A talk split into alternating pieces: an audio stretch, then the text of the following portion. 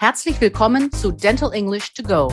Ich bin Sabine Nemetz und ich lade euch ein, mit diesem Podcast euer Englisch aufzufrischen.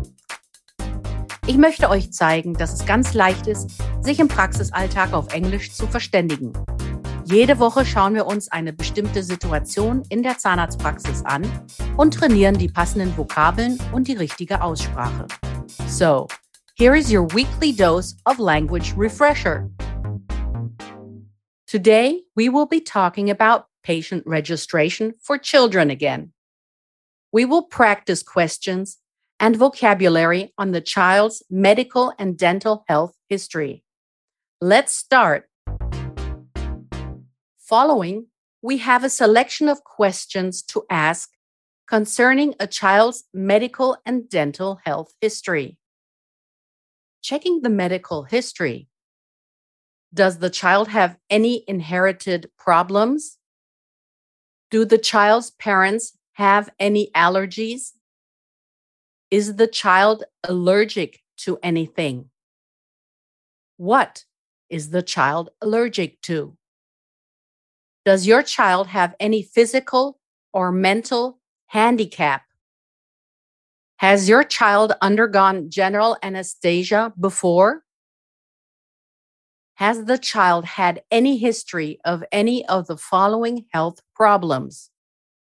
ADS, AIDS, anemia, asthma, bleeding disorders, cancer, chickenpox, chronic sinusitis, diabetes, ear aches, epilepsy, fainting, growth problems, heart problems, hearing disorder, hepatitis, immunizations, kidney problems, liver problems, lung problems, measles, mumps, muscular weakness, rheumatic fever,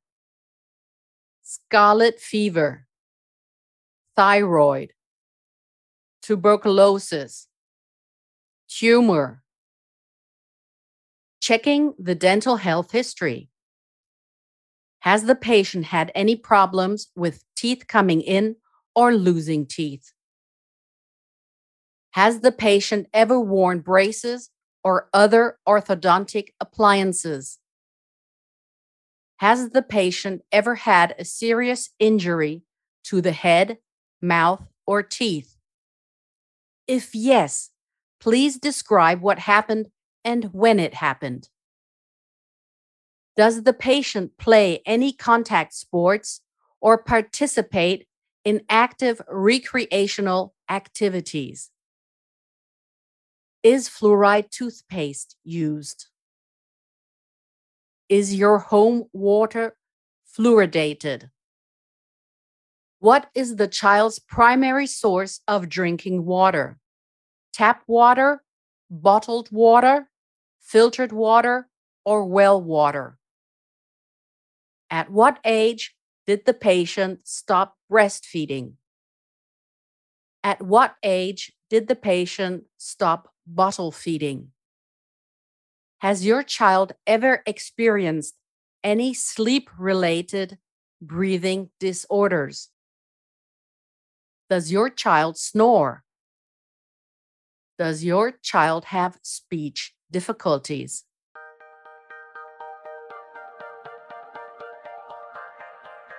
Here is your overview of the vocabulary of this week's lesson. To snore, schnarchen. To inherit something, etwas erben.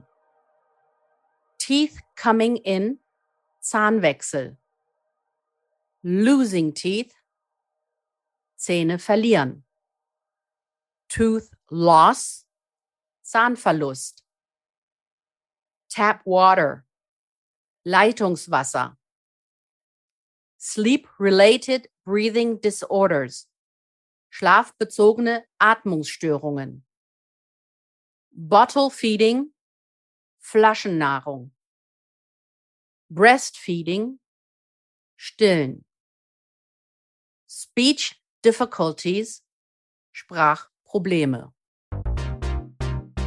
Das war unsere Lesson für diese Woche. Nächste Woche schauen wir uns die Abrechnung an. Wenn ihr noch mehr Dentalenglisch trainieren wollt, empfehle ich euch mein Buch Dental English, erschienen im Quintessenz Verlag oder auch die Monatszeitschrift Team Journal. Hier findet ihr in jeder Ausgabe eine Übung. Vielen Dank fürs Zuhören. Wenn es euch gefallen hat, dann abonniert diesen Podcast. Es gibt jeden Montag eine neue Folge. Überall, wo es Podcasts gibt. Wenn ihr Fragen habt, dann schreibt auf Instagram oder an podcast.quintessenz.de.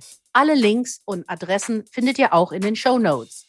Ich sage goodbye and see you next week. Das war Dental English to Go mit Sabine Nemetz der Englisch-Podcast für den Praxisalltag. Ein Quintessenz-Podcast.